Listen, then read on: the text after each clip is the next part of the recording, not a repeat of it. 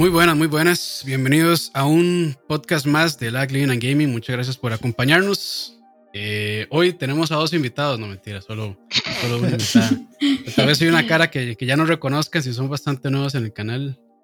Pero bueno, empezamos con Dani. ¿Qué tal, Dani? Hola, hola. Eh, feliz de estar por acá.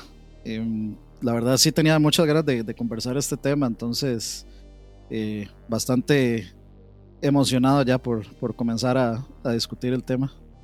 Así es, así es. Y el regreso Aqua, que no sé hace cuántos programas que no nos acompañaba. Bienvenido, regreso. Un montón, un montón. Bienvenido a casa.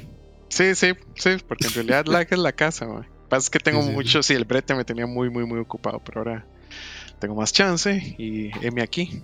Y el Como 78 será... programas. ¿Ah? Como 78 programas de no Mae, sí, no, no, o sea, muy probablemente es una hora así, pero, pero bueno, sí, aquí estoy de vuelta. Buenísimo. Y este, ahora sí, nuestra invitada. Eh, muchísimas gracias a Gabriela Salas por acompañarnos hoy. No, más bien gracias a ustedes por invitarme. Feliz de estar acá. Qué bueno, qué bueno. Y este, voy a dejar que Dani presente porque él fue el de la idea y él fue el que armó todo esto. Entonces, adelante. Eh, bueno, saludos a todos ahí en el chat, a Luis, Mari, Mandre, Josué, Brian, eh, Golden, Juanca, los de siempre, que siempre están, saludos, gracias como siempre por acompañarnos. Y la idea de esto pues era discutir un poco este, toda la parte, llamémosle psicológica eh, de los videojuegos, no solo lo que incluye, digamos, los videojuegos, que si existe algún tipo de, de, digamos, de cuestión psicológica que se toma en cuenta en la creación de los videojuegos, sino pues cosas que, que nos pueden afectar o que nos pueden impactar, cómo nos impactan, eh, todo este tipo de cosas que, que, pues son interesantes y que tal vez no discutimos muy seguido eh, sobre la, digamos, salud mental de, de, las personas y cómo los videojuegos pueden impactarla negativa o positivamente. Y pues afortunadamente para tratar el tema, pues eh, podría decir que tengo la, digamos, la bendición de contar con, con la compañía de Gaby, eh, que bueno, este, podría decir eh, sin problema que es una muy buena amiga. Entonces, eh, me alegra mucho tenerla por acá y que nos ayude con, con este tema porque curiosamente, pues no conozco a, una, a, otra persona que alguna vez me haya dicho que estudia esta, digamos, ciencia o la psicología, pero con énfasis en los videojuegos. Entonces, creo que no, no podía haber una persona más idónea para discutir el tema. Gracias. pero yo creo que antes, antes de empezar, tal vez este, Gabriela nos podría contar un poquito sobre Exacto sobre su eh, proyecto y sobre su carrera también como psicóloga y también cómo amarra estas dos cosas de una manera muy interesante. Bueno, claro, eh, bueno, yo soy licenciada en psicología, ahora estoy sacando una maestría en ciencia cognitiva, que de hecho es una de las eh, carreras o, maestrías que eh, se están usando mucho o que están pidiendo mucho en, cuando uno va a trabajar con videojuegos. Las otras son neurociencias, puede ser también eh, un poco de, de neuropsicología eh, y bueno, otras ramas ahí que, que, que, también puede la gente pues optar para poder eh, implicarlas en, en, lo que son los videojuegos. Tengo un proyecto que se llama Psicogamer, que, que, es donde yo hablo, bueno, mezclo un poco de las dos, ¿verdad? Videojuegos y psicología eh, ver este eh, enfoque, darle como más relevancia a lo que es psicología y videojuegos en Latinoamérica, porque definitivamente aquí estamos mal en eso, no, no, no hay muchas referencias, no hay muchos estudios y los estudios que se hacen pues siempre son, eh, son académicos, no se les da como la, la, la, pues, la importancia que deberían de ser, entonces Psicogamer tiene como ese, ese objetivo, ¿verdad? De poder incentivar a las personas a que puedan hacer, eh, para que puedan integrar los videojuegos ya eh, tanto en su forma académica como en, como en sus vidas, por supuesto, ¿verdad? La parte, por supuesto, también de los padres, que los padres aún creen que, que los videojuegos no, no son aptos para los chicos o que no saben qué son los videojuegos, y aún tenemos como esta creencia de que los videojuegos causan violencia y bueno, todas estas eh, creencias negativas que ya... Son del diablo, son del diablo. Exacto, exacto. Entonces, eh, ir quitando ya, desmitificando todas estas creencias que se tienen alrededor de los videojuegos. Eh, perdón, eh, una, un paréntesis rápido. Quiero saludar al tío Oscar Roa, que seguramente se metió con la cuenta de Central Gaming a YouTube y comentó ahí. se, metió con la cuenta de Central Gaming porque probablemente su cuenta personal perdió el password. Sí, seguramente. saludos a Oscar Roa, que estamos completamente seguros que es él. Eh, ahora, ahora que tocas el punto, que, que, de hecho quiero empezar por ahí y, partiendo, digamos, de, de, lo que vos estudias, eh, mencionas que en Latinoamérica, pues eh, los estudios no se toman muy en serio. ¿Crees que es por la misma, digamos, situación que los videojuegos siguen siendo, pues, vistos como algo para niños, como algo a lo este que no hay que realmente prestar atención, que no tiene ningún sí, con ese estigma. Ajá. Con ese estigma de que solo los vagabundos este, juegan y personas que, bueno, no buscan cómo hacer nada por su vida o para su vida. Sí, exacto. O sea, lastimosamente en Latinoamérica aún tenemos como esta idea de que los videojuegos son para, son para niños. Ya si uno, si uno dice que uno tiene ya cierta edad, ya es como, ya lo ven raro a uno. Eh, que ya los videojuegos son solo para gente introvertida o para gente vagabunda, gente que no hace ejercicio, que es ahora totalmente lo contrario, ¿verdad? Ahora la, una encuesta que se hizo, ahora la mitad, más de la mitad de los jugadores, ellos dicen hacer eh, alguna actividad física o practicar algún deporte. Entonces ya eh, ir desmitificando. Claramente nosotros de esa muestra no pertenecemos. No, son de esa muestra. y estoy seguro que los de chat menos. Eh, es que es porque claramente todos los demás gordos nos quedamos en la casa y no fuimos a, a, aplicar a la muestra. El resto sí fue. Bueno, claro, hay que ver que esa muestra fue de, de, Estados Unidos, ¿verdad? Entonces la cultura ahí también pues puede afectar en eso. Sí. Claro. Eh, lo otro, de hecho, que te quería preguntar es, em, digamos, en el aspecto profesional, en caso de que tal vez haya una persona por ahí que, que tal vez le interese, tal vez está en ese momento de la vida donde no sabe qué estudiar y dice, ah, mira, una persona que está estudiando psicología relacionada a videojuegos.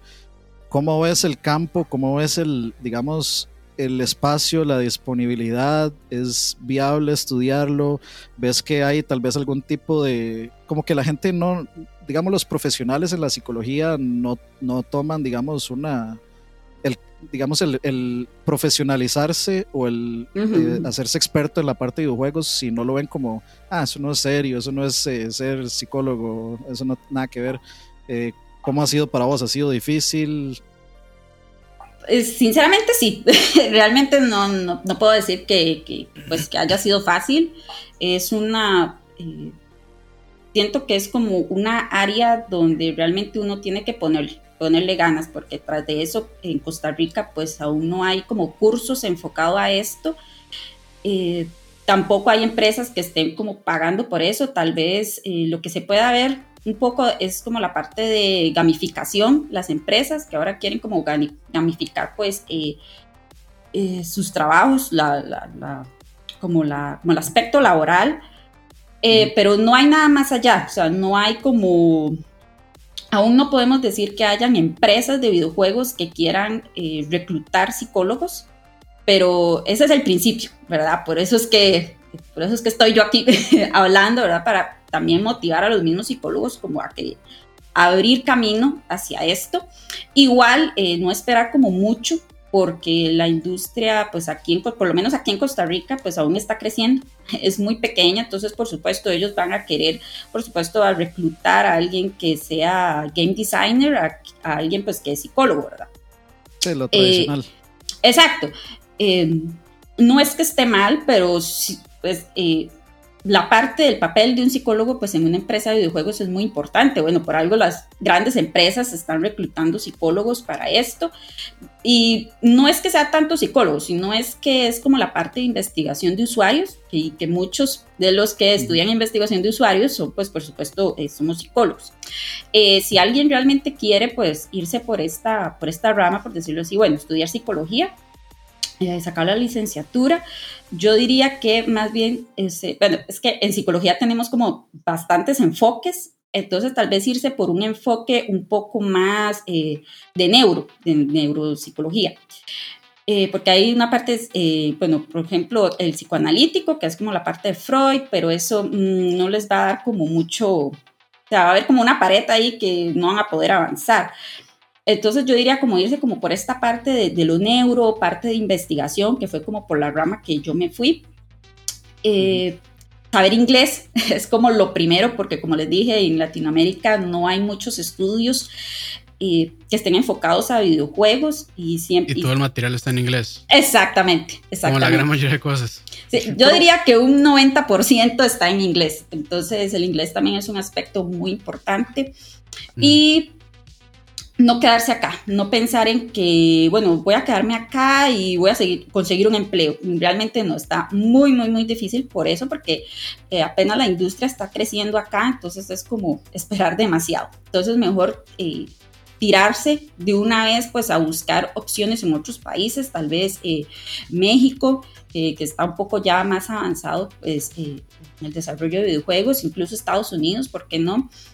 Y para ganar experiencia, pues trabajar como, como, eh, como investigación de usuarios aquí en, aquí en Costa Rica, que o sea, no es exactamente como eh, para videojuegos, sino es más que todo para páginas web y eso, pero, pero de igual forma es experiencia que, que, puede ganar.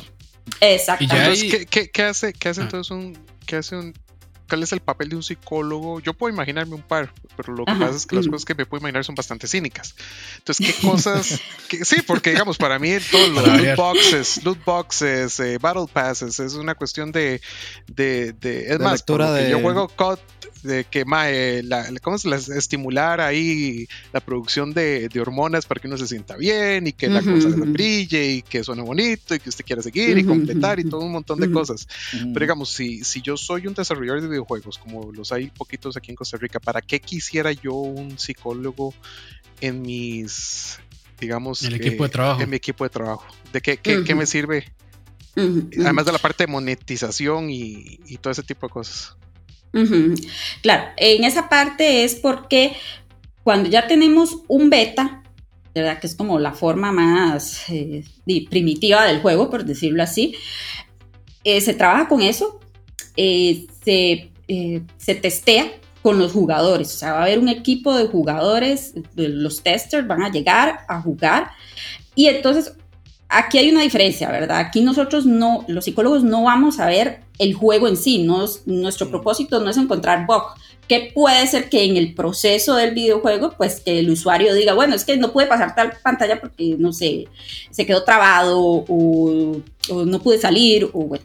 Entonces en el proceso se puede ayudar en eso, pero lo que estamos viendo es al jugador, bueno, qué tanto el juego le afectó al jugador.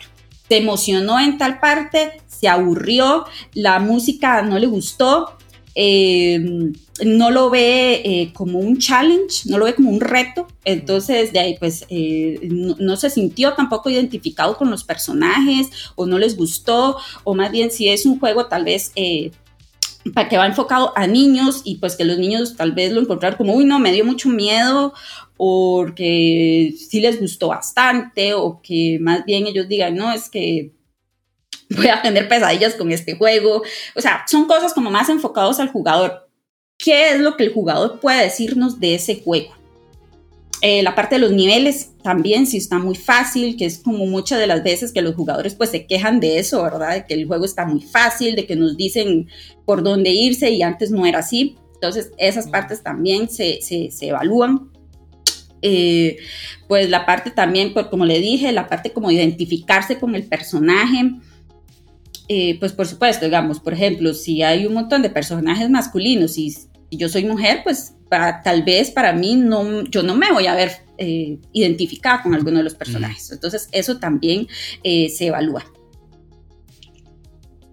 Y ya hay entonces equipos, tal vez no aquí en Costa Rica, pero sí en otros países que utilizan, bueno, que emplean psicólogos y los enrolan dentro del proceso de desarrollo del videojuego. Sí, claro, claro, claro. Sí, eh, sí bueno, está, bueno, si hablamos en grandes compañías, está Valve, que Valve fue como uno de los también pioneros. Ellos lo ponen ahí como, no lo ponen como investigación de usuarios, ellos lo ponen como psicología experimental, que es, es mm. pura investigación también, pero que va como al mismo, ¿verdad? Como al mismo punto. Eh, está incluso Microsoft, está eh, Google, también los está reclutando ¿Qué otra? Ubisoft. Ubisoft también estaba reclutando un montón de. Las compañías grandes. Exactamente, exactamente. Pero me imagino que un juego como, no sé si jugaste Hellblade, eh, Senua Sacrifice, que es de Ninja Theory, es un juego muy, muy psicológico. Ahí, no sé si. Bueno, sí, ahí, bueno, por ahí yo creo que sí emplearon, este, bueno, más bien hicieron consultoría con psiquiatras, porque toca mucho como problemas mentales y así, pero hay otros juegos de ese estilo que se acercan más, digamos, como a un experimento o un estudio más psicológico este, en los videojuegos, como ejemplos, como ejemplos tal vez como más concretos. Bueno, de hecho, de hecho, los, ahora con los que se está experimentando mucho y que le ponen como mucho énfasis a esto, a la parte psicológica, son los, los survival horror o los que son así de, de miedo esos son como los que más le ponen. De hecho, ahora la parte académica también se está yendo mucho por allá, ya está dejando eh, de lado las, lo que es los, los shooters, porque antes había como un boom en los shooters, de que había que investigar los shooters, de que toda la... Porque claro, para, para jugar un shooter, toda, nuestra, toda nuestra atención va dirigida a ese juego. ¿verdad? Los shooters demandan mucha, mucha memoria, muchos de los procesos cognitivos que tenemos. Entonces, ese era el boom, pero entonces ahora un poco el boom es, esto, los, los survival horror o, los juegos de, miedo, por decirlo así. Que tendría mucho sentido porque literalmente son los que más hacen o los que buscan utilizar ese tipo de recursos para generar algún tipo de, de resultado, digamos. Pero, pero no es cierto, digamos, un juego como la cochina de Last of Us que manipula, que manipula el, eh, los sentimientos de la gente para, por ejemplo, para mí una de las grandes cosas que probablemente lo hizo como super juego el primero es la historia, que está bien. O sea, que, de hecho la, introducción del, del, del, juego me parece genial. Y ya me tenía a mí totalmente enganchado hasta que empecé a jugar el, juego y vi, mira, esto es una cochinada. Pero la parte, digamos, que tanto, que tanto la psicología la están aplicando para enganchar de, de eh, ¿cómo te digo? En la parte emocional al jugador para engancharlo y, sostenerlo. O, digamos, cuando hablas de que observan a los jugadores, entonces, ¿cuáles que ustedes los observan y qué le ofrecen ustedes entonces a los desarrolladores? Digamos, ¿qué tipo de feedback les dicen? Mira, hay que hacer esto, hay que hacer lo otro, porque me, me parece interesante. Ajá, Claro, o sea, no solo nos quedamos en la parte de, pues, de, de, investigar, en la parte, bueno, de, este, de ser como el, como el medio, como el mediador entre el jugador y por supuesto pues el programador. Eh, cuando se realiza eso, ya después entonces viene esta etapa en donde, bueno, uno le dice pues las recomendaciones que se deben cambiar o... Eh, improve, ya se me fue la, palabra, o mejorar, o mejorar, o mejorar ahí en, eh, pues en el videojuego, ¿verdad? Eh, se les da igual, o sea, el, es bueno que el, que el programador tenga pues sus cursitos de pues también de psicología de los videojuegos, eso no es, eso no es algo nuevo, eso siempre se, eh, siempre es como lo, como lo, mejor, ¿verdad? Sería como lo más óptimo. ¿Por qué? Porque entonces ahí es donde se empieza a hablar con lo que nos dijo el jugador, porque eso también es importante, o sea, lo que diga el jugador, pues por supuesto eh, eh, va a ser una, pues una opinión importante para el desenlace del juego. Eh, lo que nosotros opinemos, las recomendaciones que nosotros opinemos y por supuesto lo que diga pues el diseñador. Aquí, ¿qué aspectos? Bueno, por supuesto la historia. por eso te digo, o sea, no puedo decirte como algo en concreto, como algo decirte, bueno, es que tiene que ser tal historia. ¿Por qué no? Porque todos los jugadores somos diferentes. A mí me puede gustar una cosa y al otro pues le puede gustar otra. También, eh, y está la parte eh, pues de la música, que también le dije, bueno, tal vez una música que no, no cabe pues en ese momento y tal vez a los chicos no les gustó o que a uno más bien le, le, aburrió o, nos durmió, que a mí incluso hay algunos que a mí yo quedo dormida, me relaja tanto que, me quedo. Por ejemplo, este del, de, del Craftful World, el de Yoshi, Ah, hay una pantalla, hay una pantalla, hay una pantalla que yo, no sé, me quedo dormida, o sea, me relaja tanto la música y tras de eso la mecánica también del juego es como muy, es muy casual, es muy, es muy livianita, entonces, claro, me ponen esa música y tras de eso es esa pantalla, la mecánica del juego, pues es muy, muy, muy fácil, pues por supuesto me voy a quedar dormida. Entonces, son, es, todas estas cosas, todas estas variables son las que eh, se investigan. Eh, se cambian, se modifican y como ustedes también pues eh, lo dicen, se les puede meter, pues, se les puede meter como esta parte pues psicológica, que es lo que va a enganchar al jugador. Porque tal vez pusimos una cosa y vimos que no le enganchó a nadie o le enganchó a una pequeña pues a una pequeña muestra de esa población. Entonces, eso hay que cambiarlo, eso hay que modificarlo, tal vez usar otra, eh, cambiarle otro, un aspecto a ese, eh, no sé, a ese personaje que tal vez no, no, no hizo match con el jugador, entonces eh, ahí se va viendo, o sea, no es tanto el, no es tanto lo que, lo, que yo le pueda decir, sino es como una unión de todo, de, todo lo que se hace en este, o sea, todas las opiniones que nosotros reunimos para, ese, para, para poder enganchar al jugador. Ok. Acá una pregunta. ¿Usted está buscando que una profesional le valide su opinión de que of Us es una cochinada? Para nada, porque yo sé que probablemente soy el único ser humano en el universo que no le gusta ese juego, pero yo, o sea, a mí no me gusta por, la, por la mecánica. Es que yo creo, es que me parece interesante porque yo sí creo que precisamente la parte del enganche emocional es que hace que la gente lo quiera tanto. O sea, que la ah, gente lo impresiona, la historia lo impresiona a un nivel tanto que dice, más este juego es excelente.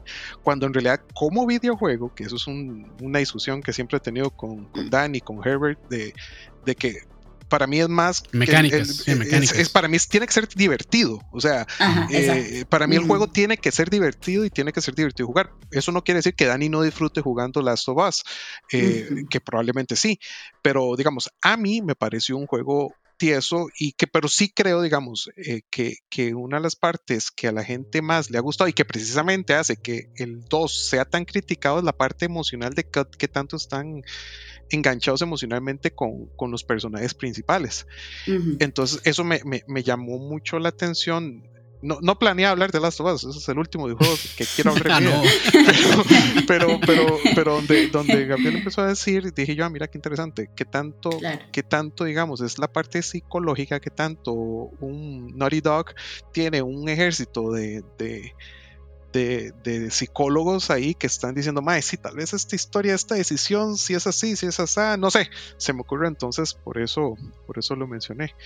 No, yo, creo que eso es, eso es mero writing. Y de hecho, o sea, la, escritura de los juegos, eh, digamos, de hecho yo, o sea, estuve viendo mucho de The Last of Us 2 y me voy a desviar aquí un poquitito, pero igual, este, eh, no voy a hacer spoilers, tranquilos.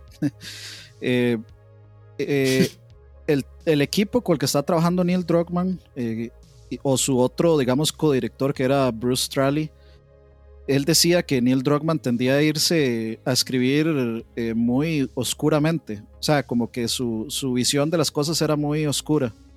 Más y pesimista. sí, y que Bruce este, era como ese, ese, ese yang de su yin. el balance. Ajá, exacto. Entonces, habían muchas ideas de The Last of Us 2 que no se dieron en el 1 eh, porque eh, existía Bruce Straley. Pero se iba originalmente, las ideas centrales de The Last of Us 2 iban a estar en The Last of Us 1. Em, mm. entonces, eh, ahí hay otra, eso es, eso es un podcast completo, discutir el 2, pero me llama la atención eso, porque también estaba pensando en, digamos, si, si Gaby, si vos ves, digamos, que en algún punto esos, ese tipo de estudios que se pueden utilizar eh, completamente o se puede decir que en cierto punto hasta son eh, herramientas de, de marketing. Eh, si tienen algún, algún punto negativo, si ves algún tipo de impacto negativo que pueda generar, digamos, ese tipo de estudios. Claro, por supuesto, o sea, eh, además de lo que ya les había contado sobre el papel del psicólogo, también se les puede proporcionar a, la parte de marketing, a la parte esta de, pues, de técnicas también, ¿verdad? De hecho, ahora se hizo un estudio y que me pareció también muy interesante, que es cómo la publicidad, pues, eh, nos afecta a nosotros, a los jugadores. Por, supuesto, ¿verdad? Es la decisión. Si nosotros vemos el trailer de algún juego, ya con el primero ya nosotros decimos si sí o si no. y, por eso le invierten también tantísimo dinero a las campañas publicitarias. Claro. Casi la mitad del presupuesto de los juegos. Claro. Entonces no es solo, eh, o sea, no es solo en la, en la parte del juego, sino también posteriormente al juego. ¿Por qué?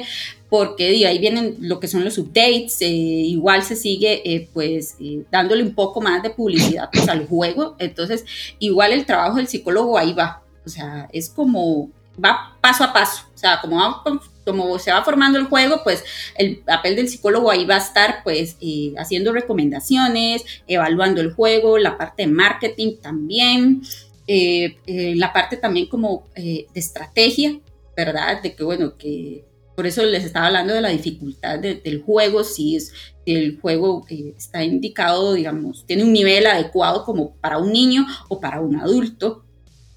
y ese tipo de cosas, ¿verdad? una pregunta, digamos, entonces a mí quisiera ver si me queda más claro. Entonces, digamos, de lo que vos has estudiado, ¿en qué te enfocas más? Porque yo creo que a veces como que estoy disparando yo por un, montón de lados, tanto del, qué sé yo, enganche emocional o la parte mecánicas de engagement o, o, o identificar, me imagino, el público? ¿Qué es la parte que más, que más te interesa a vos? A mí me interesa esta parte, esta parte de investigación de usuarios, o sea, cómo el usuario se, eh, cómo, ¿qué nos puede decir el usuario sobre el videojuego? Si le gustó, si no le gustó.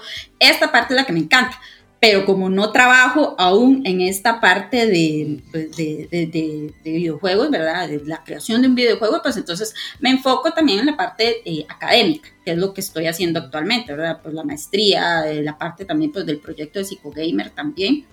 Pero sí, pero mi, yo, mi, enfoque es totalmente eh, por la parte de la creación de videojuegos porque me parece súper interesante. ¿Y, ¿Y qué juego, digamos, de lo que has hecho te llama más la atención desde ese punto de vista de especialización? ¿O, qué es lo que te ha llamado más la atención? Porque me parece súper interesante pues estudiar eso, ¿verdad? ¿Qué, qué, qué, juego tal vez te ha llamado o qué, cuál te has enfocado? ¿Han sido varios? Y si han sido varios, no sé, tal vez no te das unos ejemplos para... Como que cuál fue el juego que la, que, la llevó a estudiar eso. Sí o no, o qué está estudiando en este momento. Si está estudiando varios, qué sé yo, por decir una tontera, está estudiando el impacto de Fortnite en los jugadores, por decir algo, no sé. Entonces, no sé si es que te enfocas en un juego o en un estilo de juegos o, no sé. Ok, ok. Diga, eh, ahora en lo que me enfoco, digamos, a, eh, bueno, estoy haciendo mi, tesis de maestría, eh, yo la estoy enfocando en lo que es realidad virtual. Mm. Es la criticada, ¿verdad? Que a muchos no les gustan, otros que, bueno, pues no congenia ahí mucho con, pues, con, muchos de los jugadores, pero me estoy yendo pues por ahí. con funciones ejecutivas, funciones con, eh, ya, sí, ya no dije nada. Estas eh, no, funciones ejecutivas que son pues ah. funciones cognitivas de, un rango pues superior. Eh, estoy, ah. en esas tengo navegación espacial, es, es cómo nosotros ah. Nos movilizamos o nos ubicamos dentro de un lugar. esto sería obviamente cómo nos ubicamos también en el videojuego. Más que ahora tenemos pues estos videojuegos que son de, pues de campo abierto, son abiertos, entonces si realmente necesitamos o no el mapa o cómo hacemos para ubicarnos eh, pues en, una, en alguna zona, si nos perdemos o no, si es fácil llegar. Eh, si usamos otras técnicas para poder llegar a ese lugar, no sé, como algún punto de referencia, que eso también se evalúa mucho. Eso por una parte, el control inhibitorio. Eh, eso es, este control inhibitorio es lo que les decía antes, ¿verdad? De la parte de los shooters, si a mí me da tiempo de cancelar una acción, ahora que ustedes decían esta parte, es que, es que le, le, disparé a alguien de mi team. Entonces, ¿qué, ¿qué tan rápido hago yo para cancelar eso? Que es muy difícil. Es un tiempo de reacción. Exacto, o sea, se, evalúa esta parte del, tiempo de, reacción.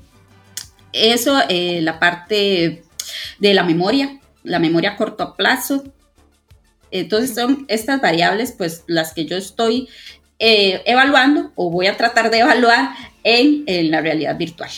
A ver si es lo mismo, eh, pues en lo que estamos nosotros en la vida real, por decirlo así, a como estamos en, pues en, algo tan inmerso como la realidad virtual. Cool, cool, cool. Eh, por ahí pregunta Dablacita en el chat, dice, tal vez eh, vamos a ver, aquí está. Ok, dice: ¿Cómo afectan los juegos a jugadores que son inteligentes fuera de la norma o que tengan algún tipo de Asperger's, eh, autismo en su relación con la vida cotidiana? Mm, es una excelente pregunta. Bueno, en adultos, sinceramente, no podría decirles, porque no, eh, no he investigado mucho como con adultos. En niños sí, en niños se ha visto que el, se, bueno, en estos estudios no hay como un juego, ¿verdad? Que evalúe pues esta comunicación pues de, estos chicos, porque parte de las pérdidas es, esto, ¿verdad? La comunicación, que a ellos se les resulta pues difícil comunicarse. Eh, entonces, lo que hacen estas, bueno, la, parte académica, las universidades, es que, bueno, ellos tienen que montar como todo su videojuego, por decirlo así, que tampoco esperen que sea un videojuego triple A, ¿verdad? Porque es algo que ellos mismos hacen. Eh, pero que va con este enfoque, ¿verdad? Ayudarle a los chicos a que, a, que puedan tener una conversación tal vez con algún, pues, con, algún bot que está, en el, que está en el mismo juego eh, los entrenan, es como un tipo de entrenamiento, o sea, pasan semanas con estos chicos a que ellos puedan pues eh, jugar eh, en este videojuego para, para, tal vez como estimularles un poco más todo el proceso cognitivo que requiere la comunicación. en otros casos no es un bot, es otra persona que está ahí. Entonces, igual eso, eso no es que lo tiran a él de un solo y ya, pues no, ellos tienen que hacer como poco a poco. Eh, para que no sea tan impactante. Después de esto, después de un, de, pues, de entrenamiento de, estos chicos, se ve que después de tal vez unas tres, cuatro semanas, después de un mes, alrededor de un mes, eh, ellos ven que ellos le hablan más a los padres, le hablan más a los amigos, se comunican un poco más con la profesora. Entonces se ve que hay un cambio. O sea, tal vez no es un cambio muy grande, que bueno, que ya no es que van a salir ahí de la nada a hablarle a todo el mundo, pero sí, por lo menos a los más allegados les empiezan a hablar un poco más, ya son como un poco más eh, eh, atrevidos, por decirle así, para poder hablarle a una persona desconocida. O sea, de que hay un cambio, lo hay, que es poco, pero es un cambio. Y es, eh, aunque el cambio sea poco, pues es significativo para nosotros, para los que hacemos pues la, investigación, por supuesto. Pero se ha visto que sí, que es un gran cambio, es un gran, un gran aporte para, para ellos. Ahí también Gustavo hizo dos preguntas que tuve que reformular porque al muchacho hay que mandarlo a, reacción. Pero bueno, la primera es, ¿qué es lo que lleva a las personas a ser tóxicas en un videojuego? O, mm. De hecho, a mí me gustaría como, eh, digamos, replantear la pregunta un poquito y preguntar, ¿existen estudios sobre la toxicidad este, digamos, en las comunidades, como que si existe, digamos, algo que indique eh, cuál es el patrón en una persona que lo lleva pues a, ser una persona tóxica. Creo que todos podríamos adivinar qué tipo de cosas son, pero me gustaría saber, digamos, si en la parte profesional, si ya hay algún tipo de estudio, si ya hay, este, si, si esas cosas eh, se están investigando también. Ok, esa parte, digamos, de la toxicidad, no hay como un, como un estudio pues centrado en esto, por lo menos yo no lo he visto, me imagino que puede ser que sí, que ya alguien ya lo haya investigado, pero esto se relaciona mucho con la parte de agresión, aquí hay que definir dos cosas. Una cosa es agresión y otra cosa es violencia. Agresión no quiere decir que yo vaya y agarre a golpes a alguien. Eso ya significa violencia. O sea, violencia implica ya un contacto como físico, por decirles así. En cambio, agresión es algo, puede ser algo psicológico, o sea, que yo venga y pues madre a alguien en la calle o, que incluso eh, eh, haga yo, pues, eh, no sé, ¿qué les puedo decir? Pues romper algo, pero ahí no le estoy causando físico a alguien, ¿verdad? Entonces diferenciar esas dos cosas. Un estado de ánimo confrontativo, tal vez. Ajá, exacto. Entonces, ¿qué pasa en el videojuego? Ya sabemos que en los videojuegos nosotros podemos hacer prácticamente lo que queramos, ¿verdad?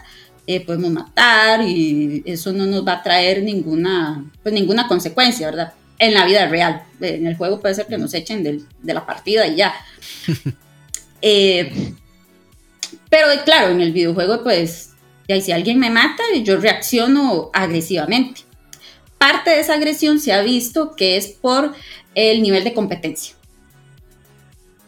que, tiene. Entonces, si es una persona que pues es muy competitiva, que solo piensa en ganar, que solo piensa pues eh, pasarle por encima a los demás, eh, no cree en el trabajo en equipo ni nada de estas cosas. Y por supuesto viene alguien y lo mata por, por equivocación, pues por supuesto esta persona va a reaccionar. También aquí hay una parte, pues por supuesto la parte de personalidad, y por supuesto todo el contexto que tiene esta persona, ¿verdad? Tal vez es una persona pues que pasó una mala situación en ese día o, o es una persona que eh, vive en violencia intrafamiliar, también es otro tema.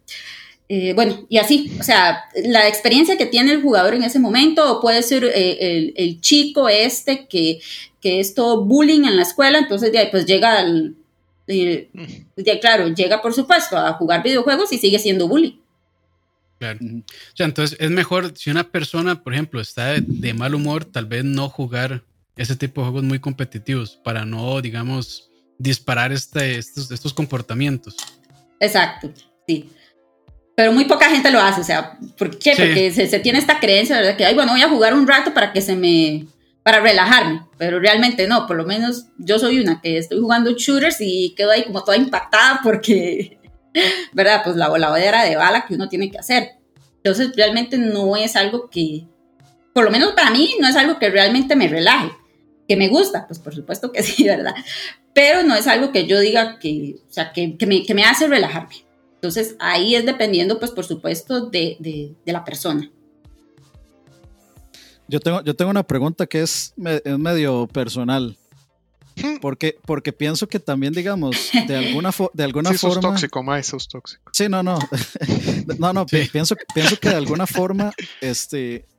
Es como, o sea, como que uno sí podría, de alguna forma, em, digamos, relajarse o liberar estrés, pues jugando un shooter o jugando algún eh, juego de pelea o un juego que dé como cierta satisfacción. Es, es como, o sea, yo lo veo así, como el ejemplo, por ejemplo, de gente que usa las artes marciales para descargar su agresión, digamos. Entonces, eh, yo, yo, a veces, a veces lo veo como que es, pues es un, una espada de doble filo. Eh, uno tal vez está buscando descargar esa, esa, digamos, ese estrés y más bien termina peor. Eh, y la, la, pregunta que tengo más que todo es, ¿hay alguna forma de, digamos, de notar si uno, si, o sea, si uno puede, qué tipo de autoanálisis o qué tipo de cosas tendría que hacer uno, en qué estado mental tal vez tendría que estar uno como para decir, la verdad estoy siendo demasiado tóxico y, voy, a, voy a frenar? no, ya, ya, eso te consulta. Sí, sí, sí, ya sé. ya, ya es consulta, ya, eso, ya, ya, ya, eso te cobro, perdón. Eso es de sillón. Sí. No, pero digamos, es que eh, como, como dice, bueno, Gaby nos dijo ahora, pues no hay muchos estudios y a mí siempre me ha parecido que mucha, mucho del actuar de la gente en línea es sumamente tóxico. Eh, por supuesto, eh, no, no, vamos a dejar de lado, por supuesto, el problema que las mujeres tienen con existir en los juegos en línea, donde con solo existir ya mensajes por todo lado, etcétera. Y también, pues por supuesto que todos nosotros, hombres, los latinos, particularmente, es, es, un infierno. lobby que uno entra es dejen de hablar español, cállense, eh, sí, nos pasó. etcétera. Sí, nos, pasó, nos pasó ayer. Eh, sí, entonces, pues yo creo que eso también sube el nivel competitivo. Y a la vez, eh, por ejemplo, digamos, en la comunidad de juegos de pelea es muy común lo que se conoce como el trash talking. O sea, casi que en, en, mucho, en muchos de los casos Está eh, normalizado. no solo normalizado, sino que lo es, es, parte de la personalidad, como que, mm. ah, es que a mí me gusta tal porque tal es un, eh, es un trash talker y porque resulta que el tipo es demasiado bueno, entonces como que se gana su, su permiso de, de hablar, de hablar mierda en línea y de insultar a la gente. Y no, no se acuerdan que también en la época cuando eh, Call of Duty era el juego de los juegos más populares en YouTube, este, que había canales solo dedicados a Trash Talker. Entonces había gente que se volvía famosa solo por decirle estupidez, bueno, mm. por ofender más bien a otras personas mientras estaban jugando. Y se hicieron enormes esos canales. Probablemente Doctor Respect sería uno de esos.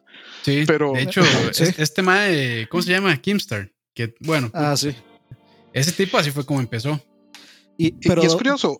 Doctor Disrespect, perdón, nada más antes de que diga eso. Doctor Disrespect, yo creo que sí hay que, hay que hacer una, hay que hacer una salvedad y yo creo que es algo de interpretación. Si usted no, si uno no puede, digamos, determinar que una cuestión es el personaje que le está haciendo cínico, irónico a propósito porque ese es su personaje y no puede separar su personaje de la persona real, pues yo creo que ahí hay, hay un problema. El problema es que YouTube lo tienen acceso demasiados niños que pues van a ver eso como que, está, como que está bien. Está bien ser el próximo Doctor de Respect, digamos. No, y YouTube trata de controlar eso, pero es casi imposible. Ahora, lo que hay que ver es que el trash talk, vamos a ver, muchas veces no es en serio, en el sentido de que vos lo que, bueno, por lo menos cuando estuve, lo poco que jugué en la liga de Overwatch de acá, uno lo trata de hacer no porque realmente quiere insultar a alguien, sino para sacarlo de la zona. O sea, de, hecho, de hecho, nosotros sabíamos de un par de jugadores en otros equipos que se molestaban fácilmente, entonces lo que hacíamos era tratar de tibaguearlos para que, para que se, para que claro, muy sutilmente porque no se podía hacer tibagging, este, para, para sacarlos de la zona, para que los maes se, se ofuscaran y se enojaran. Y de hecho, mucho del trash talk creo que tiene que ver con, con ese factor psicológico de la competitividad que tiene con el que de hecho, lo que ves vos de esta parte que hacen en boxeo y en el MMA, de que se, se ponen de frente y, se ven, y que es, parte de todo el show, además de ser un show, es parte de, de, de psyching a, los, a los, a los, ¿cómo se llama? A los peleadores entre ellos. Entonces es interesante. meterlos en la zona o sacarlos de la zona. Exacto. Exacto que me imagino que también aplicará para, para videojuegos competitivos. Yo, yo muy personalmente, en, en, lo que sea, en cualquier competición, siempre he visto eso, eso como una práctica sucia, digamos. O sea, nunca, es que, o sea, no, no es ganar, no es ganar en el juego, es ganar en la mente de otra persona y siento que es hasta, me parece injusto. es parte del juego, man. No, siento, siento, que no debería hacerlo. Es, es, está súper interesante, pero digamos, en los equipos de fútbol, de básquetbol, digamos, sí, o sea, es, básquetbol. y, y más, el trash talk es, o sea, hasta, hasta se dan codazos y, y, se dicen cosas y, y, la vara es sacar a la gente. Y eh, es más, vean, en el fútbol, y voy a poner un ejemplo que no sé qué tanta gracia le hará a la gente, este tema de la liga, el que tira los tacos. McDonald's. McDonald's, no, saben que se emputa. entonces, entonces la, el toque es emputarlo. entonces, eh, vaya, yo no sé, yo entiendo el punto tuyo. Uno debería ganar solo por la, la, parte mecánica. Pero, pero yo sí creo que esa parte de, de poder influir en la, en la psiquis de los otros. es que, es que sabe cómo lo veo yo. Yo lo veo así. Es como que vos estés en la escuela o en el colegio, en donde sea, o en la universidad, estés haciendo un examen o una prueba y el profesor te esté haciendo bullying toda la prueba es como de, pero, o sea, ¿usted quiere que yo haga esto bien? Es un tipo de, motivador también, entonces. en parte. Es que podría ser, de, hecho, de, creo que los, los drill sergeants, los sargentos estos del ejército, cuando entrenan a los... Full Metal Jacket. Eh, como tipo Full Metal Jacket, hay más que, que creen que la forma de, de capacitar a los soldados es así. Ahora, nada más para darles un poco de contexto, yo, yo, eso es lo que breteo, yo trabajo en la parte de capacitación de gente, o lógicamente eso no es una de las o sea, mejores. O sea, les grita. sí, gritarles no es como lo mejor que se puede hacer. Este, pero en competencia, cuando hay un, qué sé yo, un factor de competencia, no es que sea que yo diga, Mike, que es lo mejor hacer, pero influye porque la gente, la gente sigue siendo gente. Y digamos, yo soy alguien que yo me considero muy calmado, pero mi hermano se, se, sube rapidísimo. Un Luis Cruz que, antes estaba mucho en el canal, ese mae se sube así. Entonces, si ustedes lo emputan, ese mae se emputa y, empieza a jugar mal. Yo soy así. Me, pregunta para Gaby, entonces, digamos, pues ese tema es, ¿cree que, o sea, claramente es un imposible considerar el hecho de que la gente vaya a aprender este, inteligencia emocional.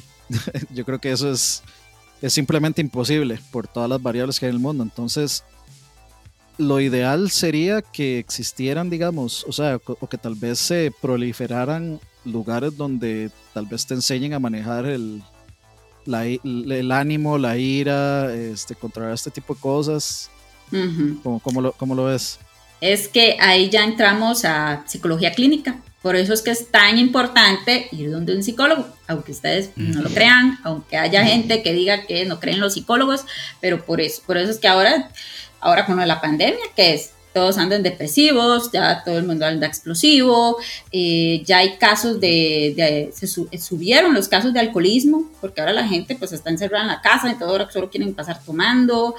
Eh, todas estas cosas pues obviamente pues a la hora de jugar también pueden repercutir en el, pues, pues en el juego, ¿verdad? Entonces, por eso les digo, por eso es que es importante también ir al psicólogo. El psicólogo no es solo la persona que te va a ayudar con los problemas, sino es que te va a ayudar pues eh, dándote técnicas para toda la vida en general. O sea, no es, no es un solo caso específico, sino también en otros casos pues eh, de la vida.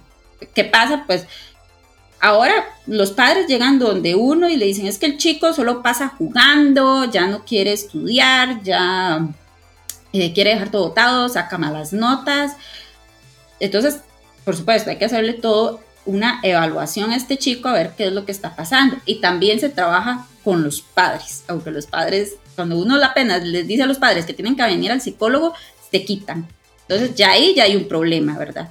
¿Por qué? Porque les están enseñando al chico que no, que ir al psicólogo, que no es culpa de ellos, que ir al psicólogo es pura mentira. Entonces, bueno, ya ahí es donde se genera pues otra, eh, pues eh, eh, esta creencia pues negativa hacia, hacia la salud mental.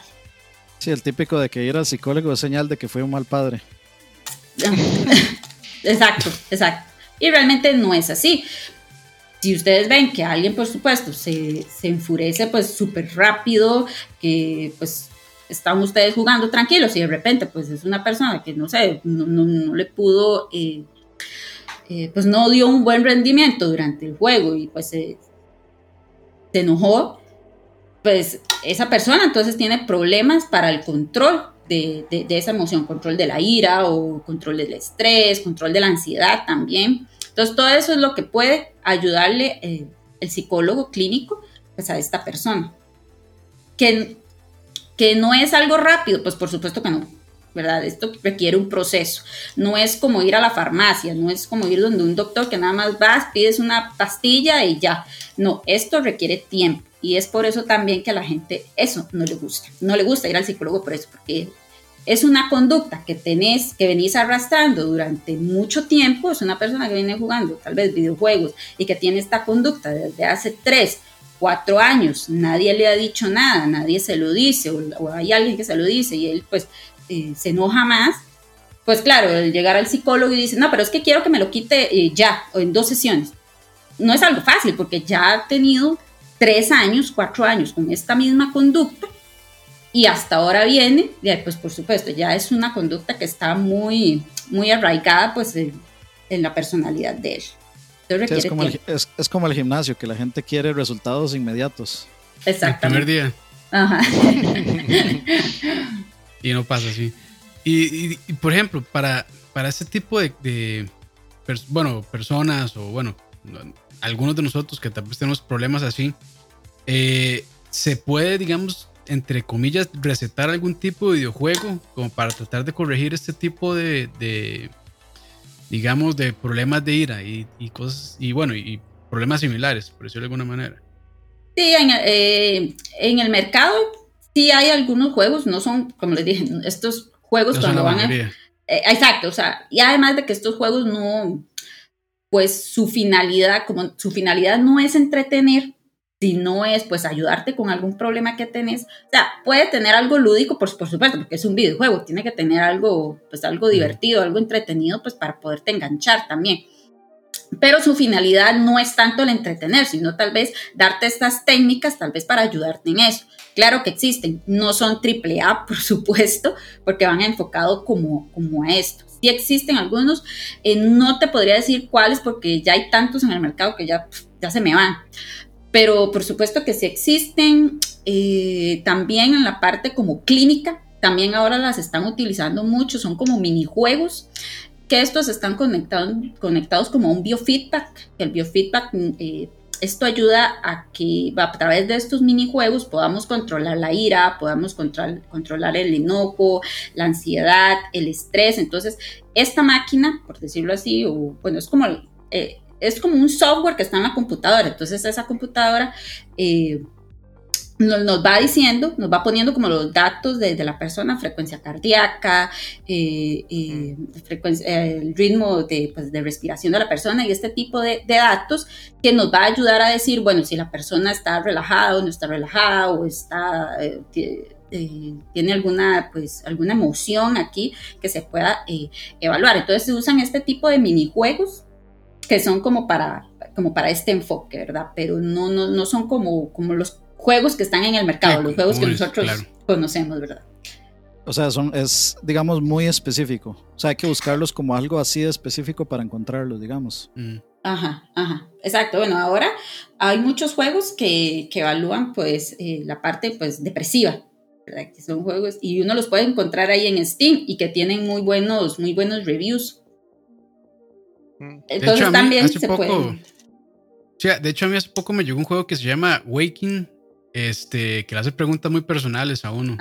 y, entonces sí, como pregunta ya eh, como eh, que si en su vida, porque es una persona que en teoría, o sea, el personaje que uno está usando en teoría murió, entonces como que empiezan a hacerle preguntas de retrospectiva mm. de qué hubiera preferido en la vida, si ser rico o ayudar a la gente y ese tipo de cosas. Y, o sea, yo creo que jugué como una hora, la verdad no me enganchó mucho pero por ahí estoy viendo que este, a muchas personas sí les ayudó todo esto como para tratar de entenderse un poco a ellos mismos. Entonces se llama Waking. Creo que salió hace un par de semanas.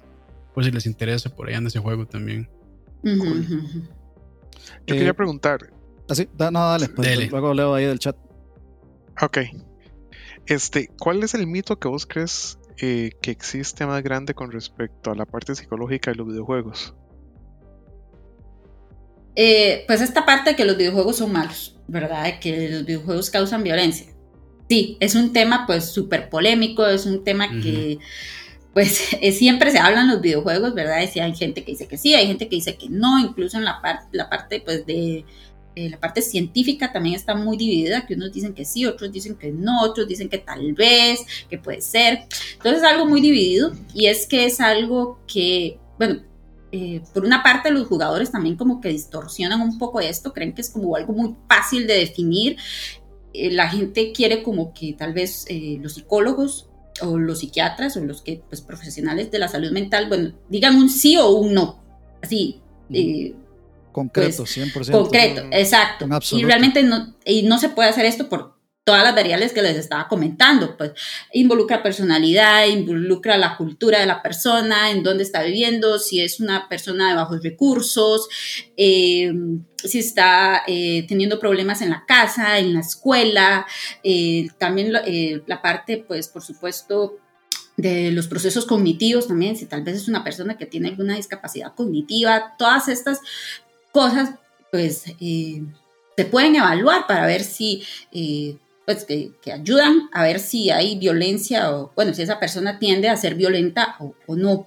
No es tanto el videojuego, ¿verdad? Como mucha gente cree que es que el videojuego, todos los eh, eh, ya si yo juego, no sé, mm, bueno, el típico ejemplo de Mortal Kombat, ¿verdad? Que eh, ya hay juegos también más, pues más violentos, o están en el mismo rango, entonces ya la gente cree que porque yo voy a jugar, voy a pasar una semana completa jugando Mortal Kombat por durante 10 horas todo el día y ya, entonces ya el sábado voy a ir a matar a un montón de gente.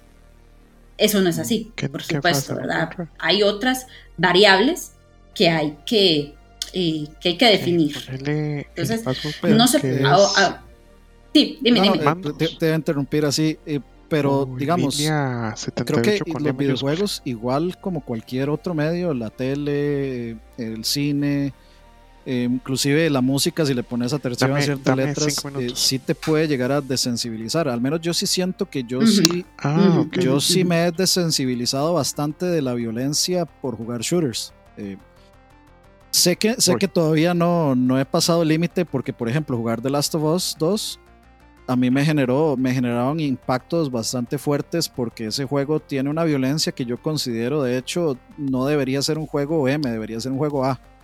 Porque mm. si es, es muy gráfico y es muy realista y es muy violento. Hasta más que Mortal Kombat, diría yo en ciertas cosas.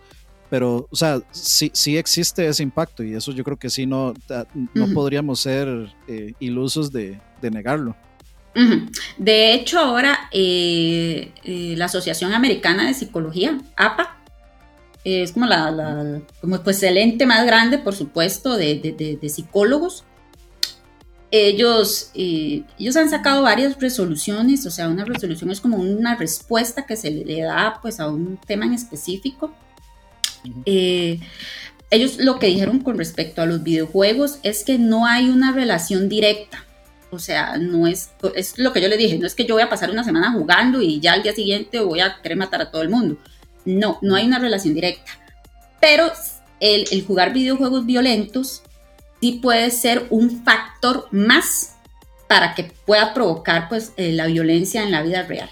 Entonces, o sea, ellos sí lo están contando como un factor, pero un factor de muchos otros factores, que es lo que yo les decía, violencia intrafamiliar, eh, pues eh, si el chico es, tiende a ser depresivo, bueno, y todos estos factores. Y si se le agrega, pues por supuesto, si el chico está jugando eh, juegos violentos. Entonces es como, eh, como, lo que vos decías, ¿verdad? De, hecho, digamos, ah, me, me, gustaría saber, o bueno, más bien este, preguntar, a ver, creo que o sea, a una persona, digamos, entre comillas, normal, digamos, cualquiera de nosotros que estamos aquí, de nosotros cuatro en el chat, no, no, voy a, no voy a poner las manos en el fuego por el chat, no sé si habrá algún loquillo por ahí, mentiras. este, este digamos, hay que tener ciertas características, llamémosle psicológicas o predisposiciones psicológicas para llegar a ese tipo de, digamos, a ese tipo de violencia. O sea, por ejemplo, nosotros podríamos jugar juegos violentos, súper violentos todo el día, que nos vamos a desensibilizar hasta cierto punto, pero nunca vamos a cruzar la línea de, llegar a la violencia, a expresar violencia física o llegar a matar a alguien. Sino que me imagino que esos casos se dan porque ya hay, como dijiste, hay ciertas predisposiciones psicológicas, pero que no necesariamente, o sea, que esto contribuye, pero que a una persona normal, por más que uno juegue, no va a llegar a, digamos, a, causar que uno llegue a ese punto, ¿no? Es, eso sí, sí. exacto.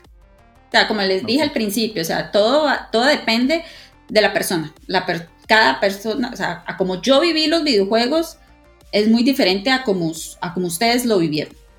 Entonces, puede ser que para mí eh, no, me, no me afectó, no, no he ido ahí a matar a alguien o ofender a alguien, pero puede ser que para, la, para otra persona, pues por supuesto que lo vivió de una forma diferente. Entonces, también depende mucho de las experiencias, eh, de, la, de, la, vida de esa persona, de cómo, eh, eh, de qué estrategias ha utilizado esa persona, pues para llevar el, el, día a día. Porque puede ser una persona que no tenga los recursos suficientes como para defenderse él mismo. ¿Por qué? no sé, en la escuela le hacen bullying o en la casa, pues hay violencia, eh, todos estos tipos de, factores pues son los que van a determinar pues por supuesto lo que es una persona.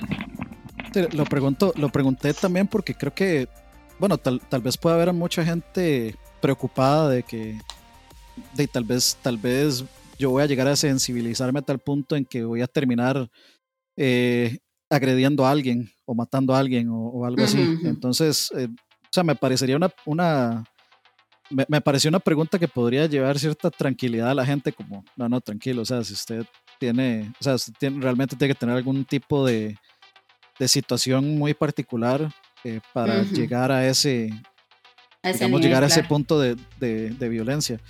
Pero, digamos, la, otra pregunta que quería hacer por ahí es con respecto, digamos, a los papás, si hay algún que, quede por ahí, porque tal vez, bueno, muchos de los que estamos acá, pues no, no, somos padres de familia, pero que quede por acá, digamos, documentado, en caso de que hayan padres de familia por ahí, eh, cómo determinar tal vez, eh, porque sabemos que para los padres hoy en día es muy difícil a veces, pues, comulgar con sus hijos o o notar que sus hijos están teniendo algún problema o notar que tal vez necesitan algún tipo de ayuda psicológica, eh, ¿cómo, ¿cómo, hacer para notarlo, digamos, a través de comportamientos cuando esté jugando em, o, ese, tipo de cosas, digamos, o, cómo, cómo, saber si lo ideal sería que, decirle a mi hijo como mejor no vas a jugar videojuegos por X tiempo porque necesitas un tiempo de, descanso porque no, no es lo ideal para vos en este momento. O sea, ¿cómo, cómo ves esa aproximación para como, digamos, de, un, de un, padre o de una madre con, con sus hijos? Claro, aquí lo primero, eh, lo primero que se le dice a los padres es comunicación, comunicación con los chicos, o sea, preguntarle al chico, eh, bueno, qué es lo que él siente cuando juega videojuegos o qué tipo de videojuegos son los que a él le gusta, eh, el por qué tiene ciertas conductas, es irse aproximándose al chico es, es, es, fortalecer esa relación. ¿Por qué? Porque llevan muchos en, la clínica, pues, cuando van a, consulta, eh, cuando uno les dice esto, ¿verdad? De que, bueno, venga usted con... Eh, tienen que venir ustedes los dos, o sea, no es solo la mamá, no es solo el papá, no, tienen que venir los dos, a menos de que, pues, por supuesto, sea una familia de solo la mamá o solo el papá y el chico. Eh, por eso se le llama a los padres, para ver cómo es la relación con ellos, con el chico, o cómo es la relación también entre ellos, porque eso también afecta pues, eh, pues la conducta del chico. Claro, ellos llegan y me dicen, no, es que los dos trabajamos. Bueno, yo tuve un caso donde ellos prácticamente me dijeron, nosotros dos trabajamos y la que lo cuida es la vecina. Entonces, claro, el chico se iba donde la vecina a jugar videojuegos y ahí pasaba toda la tarde hasta que los papás iban a recoger al chiquito hasta las 8 o 9 de la noche. Entonces ellos no conocían. Un abandono ahí extraño. Exacto, entonces ellos no conocían qué clase de videojuegos jugaba el chico o qué actividades hacía o si hacía las tareas. están controlando. Exactamente, entonces, pues, obviamente, y entonces, ¿cómo, cómo, hacemos, cómo hacemos como para, para, para que la relación pues eh, se establezca, para que haya una, una relación pues más cercana, pues conversar. Tienen que conversar con el chico. Eh, yo no les digo que tengan que pasar jugando videojuegos con ellos, pero sí interesarse por lo que hace el chico, interesarse entonces por el videojuego, bueno, qué clase de videojuegos juega, qué son lo que le gustan, eh, establecer un horario también, porque claro, ya el chico pasa, se enoja porque la mamá le dice, no, solo dos horas y pues claro, el chico antes estaba jugando desde las 2 de la tarde hasta las 8 o 9 de la noche, o incluso hasta más. Le decían, vaya a acostarse y cuando se dan cuenta, el chico se acostaba a las 2, 3 de la mañana pues jugando videojuegos. Ya me ¿Verdad? Entonces, entonces eh, se le recomienda a los padres esto, ¿verdad? Irse acercando al chico poco a poco, eh, eh, se les motiva, se les motiva que también pues esta parte de cuando el chico está jugando videojuegos, pues que los padres también se acerquen a conocer el videojuego. Bueno, ¿qué tal si jugamos los dos por, por, un rato? O sea, no es que tienen que jugar las dos o tres horas que el chico va a jugar, ¿no? Tal vez unos 20, 25 minutos para irse aproximándose eh, pues al chico. Y ya después ahí, pues agarrando más confianza, establecer un horario entre los dos, entre el chico y el padre, eh, para las horas de, pues para las horas de estudio, para, las, eh, para los deberes del hogar y por supuesto, eh, pues la hora de, entretenimiento, ¿verdad? También es muy importante pues la parte de actividad física, que bueno, muchos de, los adultos pues eso, como ustedes estaban diciendo, pues no lo hacen, pero sí desde chicos mejor decirles que bueno, que hay una parte pues de entretenimiento que se puede hacer con los videojuegos, pero también una parte pues, de actividad física. Ahora tenemos la ventaja que hay videojuegos pues eh, que son más dinámicos, ¿verdad? Estos de baile o, incluso de, deporte. Eh, entonces, pues también se le pueden eh, darle estos al chico como para por lo menos como irlo adentrando un poco a lo que es la actividad física y lo necesario que es para, para nuestra vida. O sea, que el chico vaya adquiriendo hábitos saludables por medio de los videojuegos. Buenísimo. Eh, es como ya no es, es, balancear ahí. Exacto, es balancear, por supuesto. Eh, hay varias preguntas en el chat, pero les pregunto a ustedes, ¿tienen alguna pregunta así? Eh, si no, para... No, sigamos con el chat. Eh, bueno, no sea, para, para, ir, para ir en orden, eh, están preguntando, eh, por ejemplo, vos qué has visto recientemente sobre el efecto, digamos, de la, de la cuarentena eh, con los videojuegos. Ah, creo que se lee mucho sobre impactos positivos, que ahora hay más gente jugando videojuegos. Em, qué, cosas has visto por ahí? ¿Qué cosas has leído ahí que, puedan resultar eh, interesantes, digamos? ¿Qué resultados ha tenido la, cuarentena? Eh, ahora lo que se ha visto mucho es como en los jóvenes, que ahora como están encerrados y bueno, tienen a la computadora a la par y bueno, pasan en esto, em, muchos eh, han querido como ya acercarse pues a esta parte de, de ser youtubers, a ser pro gamers, entonces eh, participar más en estas de en la parte pues de eSports. Entonces esto como que también ha subido bastante, ¿verdad? Porque entonces ahora los chicos están en la casa, entonces es como, papi, es que quiero streamear, entonces cómpreme, no sé, una nueva cámara o, necesito hacerle el upgrade como pues a la compu o quiero una compu pues eh, una PC gamer o qué sé yo. Entonces estos eh, eh, esto se ha ido aumentando, porque de, los chicos pasan ahí o están aburridos o ven a otros, eh, pues a otros streamers pues jugando, entonces ellos también quieren. Entonces esto, esto pues por supuesto se ha subido, ha, subido mucho.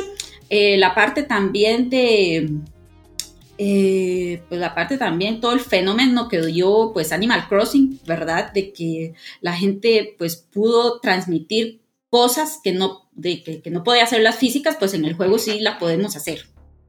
Entonces, e, e, estas cosas también, pues, se, se, vio reflejado, pues, por esto de, de la pandemia. Eh, de hecho, la pregunta concreta que hicieron ahí en el chat es si hay evidencia de si los gamers han manejado mejor los efectos negativos de la pandemia en comparación a la gente que no juega.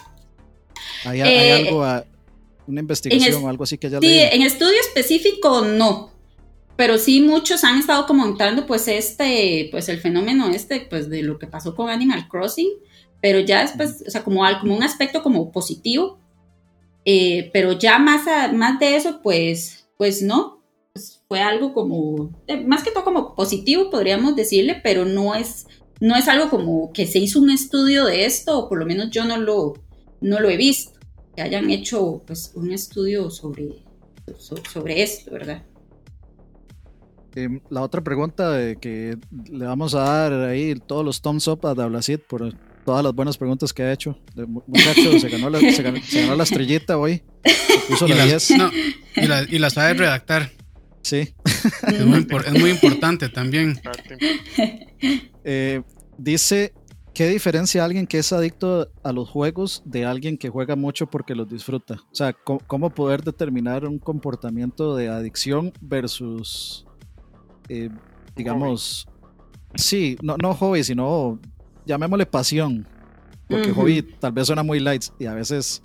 Eh, yo, yo, yo, por ejemplo, me consideraría que soy apasionado de los videojuegos y por eso juego mucho pero podría perfectamente considerarme adicto a los videojuegos. Entonces, me gustaría tal, también, digamos, como aprender qué podría hacer yo o qué puede hacer la gente o cómo podría determinar si estoy cruzando esa línea. Lea la Biblia. Por supuesto. Eh, cuando ya veas que los videojuegos están interfiriendo en otras áreas de su vida, ya eso es adicción. Y usted dice, bueno, es que no voy a ir a estudiar o hoy voy a faltar a la universidad. Me quedo jugando videojuegos. Ok, está bien. Supongamos que es solo una vez, ok, no pasó nada. Pero ya si lo haces una, dos veces, tres veces y por todo el mes, vea, pues solo fuiste a dos clases, ya hay algún problema ahí. Ya si ves que no te quedó plata para comer, la gastaste en solo videojuegos, ya hay algún problema también. Que no quieres salir del todo, ni siquiera con los amigos, pues que con los que juegas videojuegos, mm, ahí también hay algún problema. Entonces, ¿por qué? Porque están interfiriendo en otras áreas, en las áreas de estudio, en las áreas de trabajo, en el área familiar, en, el área pues social también. Entonces, ahí te puedes dar cuenta. Igual que estábamos hablando, pues la parte está de, tener un balance, de tener un equilibrio entre las cosas, que es muy importante, pues también, ¿verdad? Entonces, ya si ves que, pues eh, por una parte no estás teniendo amigos, pero por otra parte estás, eh, pasas todo el día eh, jugando, ya ahí te das cuenta que hay un problema. O que tenés, o que no puedes dormir bien. Pasas jugando, por supuesto, toda la noche y al día siguiente, si amaneces súper cansado y tenés que hacer otras cosas, ahí ya te das cuenta que está interfiriendo pues eh, los videojuegos eh, pues en tu vida, ¿verdad? Que ya puede ser que, sea una, una, adicción o que incluso que no puedas soportar las críticas de otras personas. Que la gente te diga, ay, pero es que usted solo pasa jugando videojuegos. Ya déjelo. ¿Usted qué le importa? ¿Usted qué le importa? No se meta en mi vida. Exacto, tengo demasiado tiempo de, de, no verlo y que... Entonces ahí uno podría como eh, ponerse a pensar en un poco, ok, o sea, ¿realmente le estoy dando más tiempo a los videojuegos de lo que debería? ¿O es que eh, eh, me pongo este pretexto de que es mi pasión, entonces tengo que decirle a la gente, o sea, tengo que, que decirles, exacto, excusarme de que es que es mi pasión y es lo que me gusta. Entonces ahí, ahí nos vamos dando cuenta de que realmente necesitamos pues, eh, pues tener un equilibrio entre las dos cosas, ¿verdad? Bueno, voy, voy de primero en fila para el psiquiátrico que me queda aquí cerquita. Ahí nomás. O sea, porque yo, yo, pegué, yo pegué como 7 de los 10 checks, digamos. Por mínimo 7 pegué.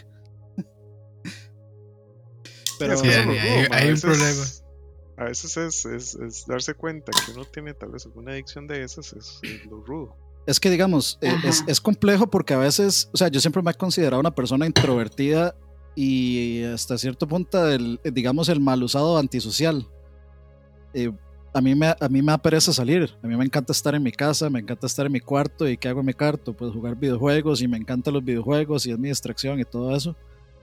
Em, y me da pereza a veces, o sea, ya estando afuera ya no me da pereza, pero sí me da pereza como todo el ritual de alistarse y, todo eso. Sí, eso, especialmente. Este, o sea, sí, sí, sí como, como todo el ritual social común de la gente que necesita estar saliendo todos los fines de semana. Yo siempre lo he visto así como, sí, eso no soy yo, sinceramente. Nunca voy a ser yo. A mí no me interesa estar saliendo todos los fines de semana.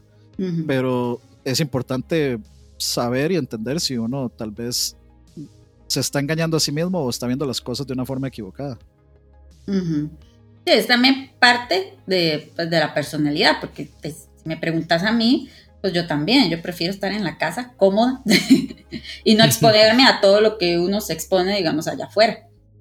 Sí, es que, digamos, te, te pongo el ejemplo la gente ha sufrido muchísimo con la pandemia, digamos, con esto de que no soporta estar encerrada. Este, yo estoy como si fuera cualquier semana de cualquier día de cualquier año y para mí no ha cambiado absolutamente nada.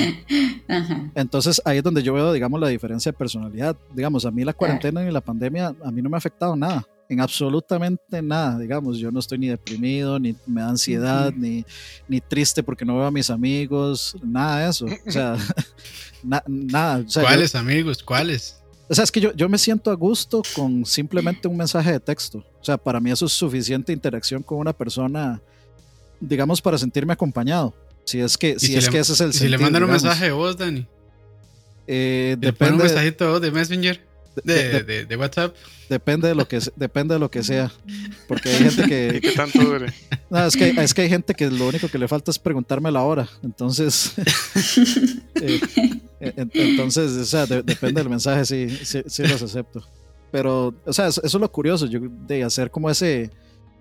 Como, como todo la medicina, digamos, eh, de es hacerse un autoexamen y, y ver qué, puede mejor, qué puede mejorar uno o qué puede o qué está haciendo mal. No tanto mejorar, tal vez uno está bien en teoría como está, pero podría aprender o darse cuenta que la verdad es que hay cosas que no están bien y pues cambiarlas o mejorarlas, digamos, en ese caso. Eh, claro, y es, que, y es que tenemos esta idea también, ¿verdad? De que, de que lo que está bien es salir a la calle, hacer amistades, hablar, entonces tenemos también como este concepto de que el estar bien es estar tal vez ser una persona como extrovertida, pero no necesariamente tiene que ser así. Pero uno puede ser introvertido y estar y estar súper bien. No, sé, no sé por qué. Eh, bueno, me imagino que es parte también de una construcción social, por decirlo de alguna manera, de que sí, las personas exitosas son las que están relacionándose con otras personas y siempre están reunidos de muchas otras personas que se retroalimentan y, todo esto, o también, o sea, que el camino del éxito es la persona que este, pues empieza a trabajar en una empresa y va ascendiendo puestos y demás, cuando en realidad depende, hay personas que prefieren estar toda su vida pues nada más tranquilos en su trabajo, reportándole a alguien sin tener a nadie este, a cargo, por eso le ha sido o que le esté reportando. Y hay mucha gente que, bueno, muchas empresas que en realidad no, entienden como que hay ese tipo de personalidades distintas y la sociedad tampoco. Entonces, pues yo, yo, creo que también va en parte de eso, que como que nos han tratado de vender como un modelo de la persona exitosa que no necesariamente es así. Bueno, por lo menos eso es lo que yo creo. Es que hay mucha gente con diferentes, o sea, de hecho lo que dice Dani para mí simplemente es ser introvertido, o sea, pero yo creo que lo importante es que mientras usted por estar jugando videojuegos no deje de hacer algo importante para usted, sea trabajar, sea ir a la escuela, al colegio, a la universidad, de no salir del todo o ni siquiera tener interacciones con nadie. O sea, para mí esto ya es una interacción social. Es que, digamos, yo, yo, yo pongo mi caso porque es muy particular. Porque, a ver, digamos, para mí los videojuegos, eso es lo que yo quiero hacer. Yo no soy programador, entonces yo no puedo pertenecer, digamos, a la, a la industria de los videojuegos de parte del desarrollo. Eh, ¿Qué puedo hacer o qué descubrí que puedo hacer yo? Que es, digamos, ser parte de la industria de los videojuegos como un editor, como una persona de opinión, tal vez, eh, o como alguien que escribe una opinión o que expresa una opinión. Entonces, digamos, yo me lo tomo para mí, y eso es lo que yo siempre he dicho, eh, mi trabajo es lag, digamos. Eso es lo que yo realmente quiero hacer. Mi trabajo, o sea, el trabajo real que yo hago, no es lo que yo quiero hacer, es lo que me paga las cuentas para poder hacer lo que yo quiero hacer.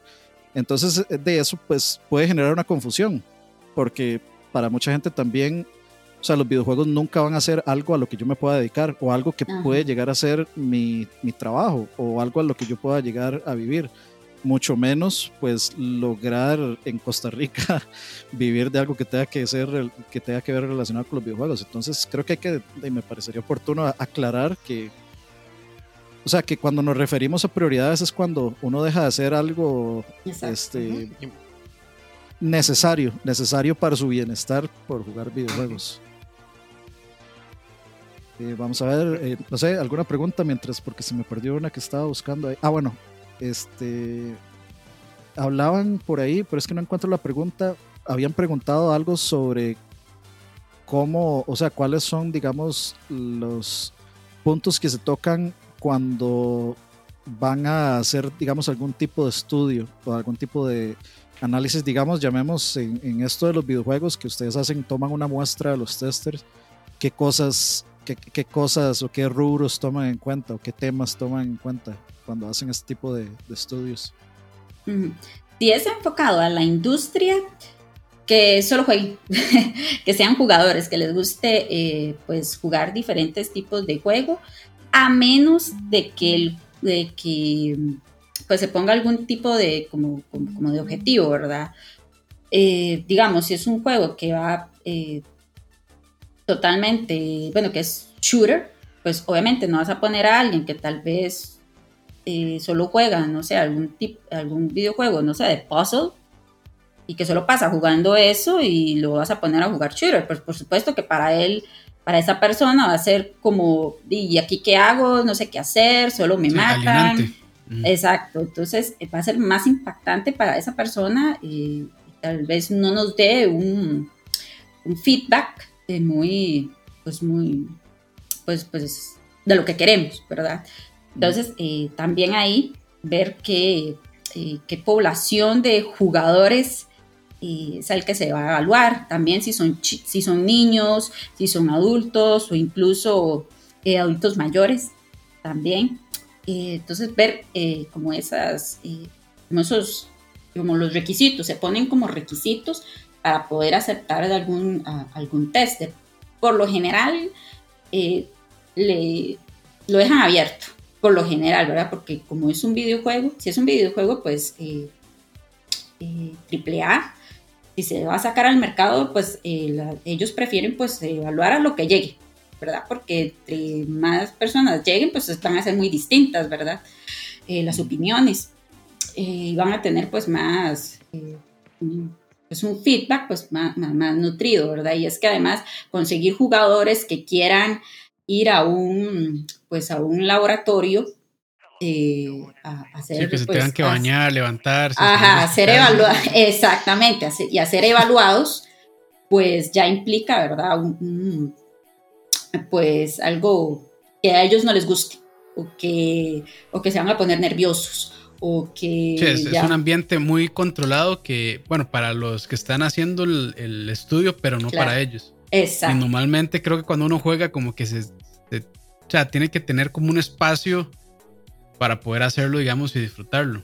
Porque Exacto. fuera, fuera de ese espacio creo que las personas se sienten incómodas. Exacto. me imagino que tiene que ver también con lo que vayas a estudiar en el, en el estudio. claro, por supuesto, por supuesto. lo que vayas a ver y, y hay hasta metodologías estadísticas para determinar cuánta gente y, y, con toda la parte de este el muestreo y y toda esa, toda, esa parte, como digo, más estadística que ya son otros, otros 100 pesos. Pero digamos, a, veces, en algún caso, eh, se han buscado tipos de personas en específico. Digamos, por ejemplo, no sé, em, buscan ver si el videojuego eh, tiene una representación, digamos, em, buena.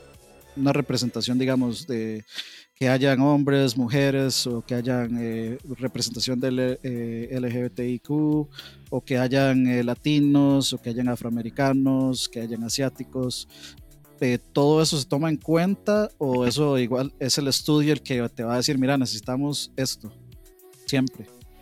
No, hay empresas que, bueno, si hablamos en la parte pues, de la industria de videojuegos, pues ellos lo van a tomar en cuenta. Si es así, mucho mejor por lo mismo, porque lo que les dije, o sea, va a ser, eh, aunque pues tal vez eh, ya en un formato de investigación académico, pues no es lo más adecuado porque uno trata como de que sea más, eh, más objetivo, más, no, más, específico, perdón, pues la población, ya que pues sea un poco más controlado. En cambio aquí en, lo que, pues en la parte de la industria de videojuegos, más bien se quiere pues una población más más, grande porque así vamos a ver eh, las diferentes, pues, vamos a ver diferentes personalidades, diferentes gustos, entonces nos puede traer un poco más de, feedback. Igual hay industrias que no lo hacen así, pero, bueno, hay, hay compañías que prefieren pues sí eh, evaluar solo una parte pues de la población, o sea, adultos, con, o sea, ellos ya tienen como sus requisitos y pues eso es lo que evalúan y ya, o sea, es, dependiendo eh, de, cómo lo manejen, de qué juego es, eh, si hay algo en específico del juego después del beta o después del lanzamiento del juego que pues ellos ven pues que eh, los usuarios no, no, quedaron muy satisfechos, entonces bueno, se vuelve a hacer otra, pues otra prueba, otro, otro playtesting para ver si, qué se puede cambiar o que si se puede cambiar por algo que a ellos realmente pues les guste o que por lo menos se sientan cómodos con eso. Ok. Eh, creo que, bueno, mucha gente ha preguntado, una pregunta que me pareció interesante, voy a leerla y ahorita hablamos de eso así, ya como para ir cerrando, porque ya te, estamos quitando muchísimo tiempo. tranquilo. Este, dice Wagner Quiroz, eh, yo tengo una teoría sin fundamentos ni datos, como, como, como todas las teorías de personas en internet.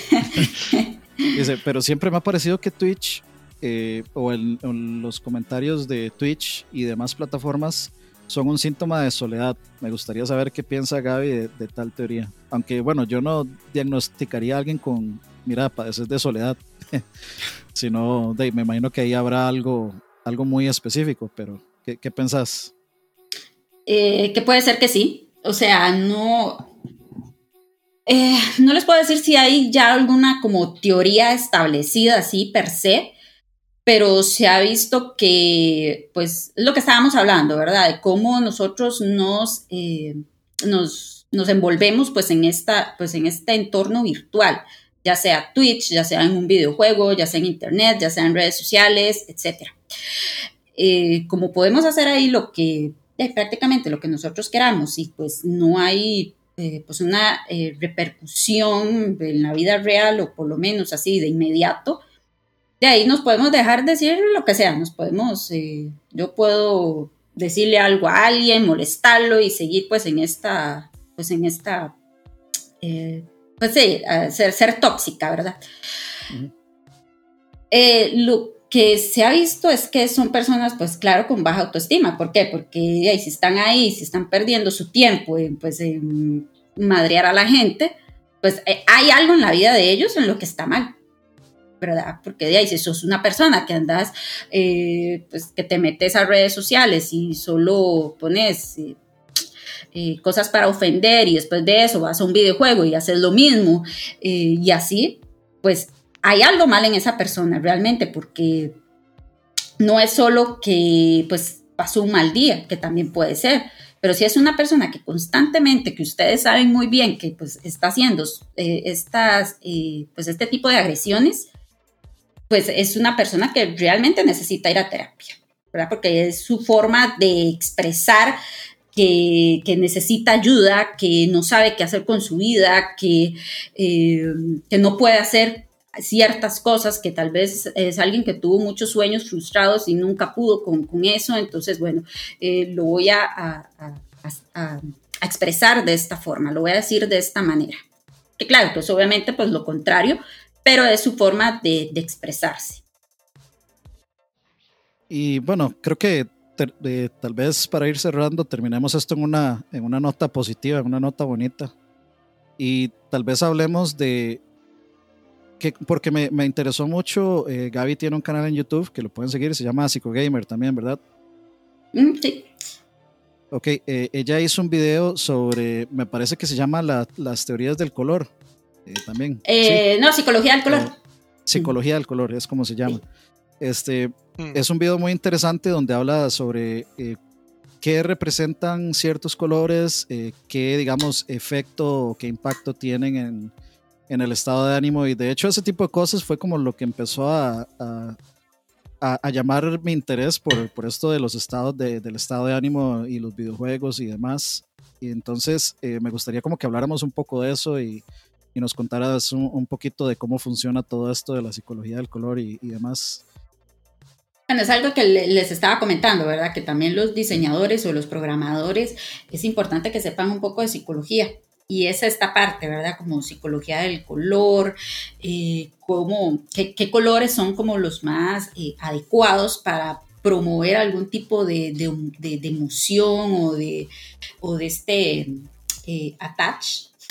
Se me dan las palabras completamente. Apego, apego, apego. Ah, exacto, exacto. Entonces, con el jugador, eh, entonces es importante eh, eh, saber pues esto de, la psicología del color, ¿verdad? No es un tanto como, dime tu color favorito y te diré quién eres, o sea, no es algo así, ¿verdad?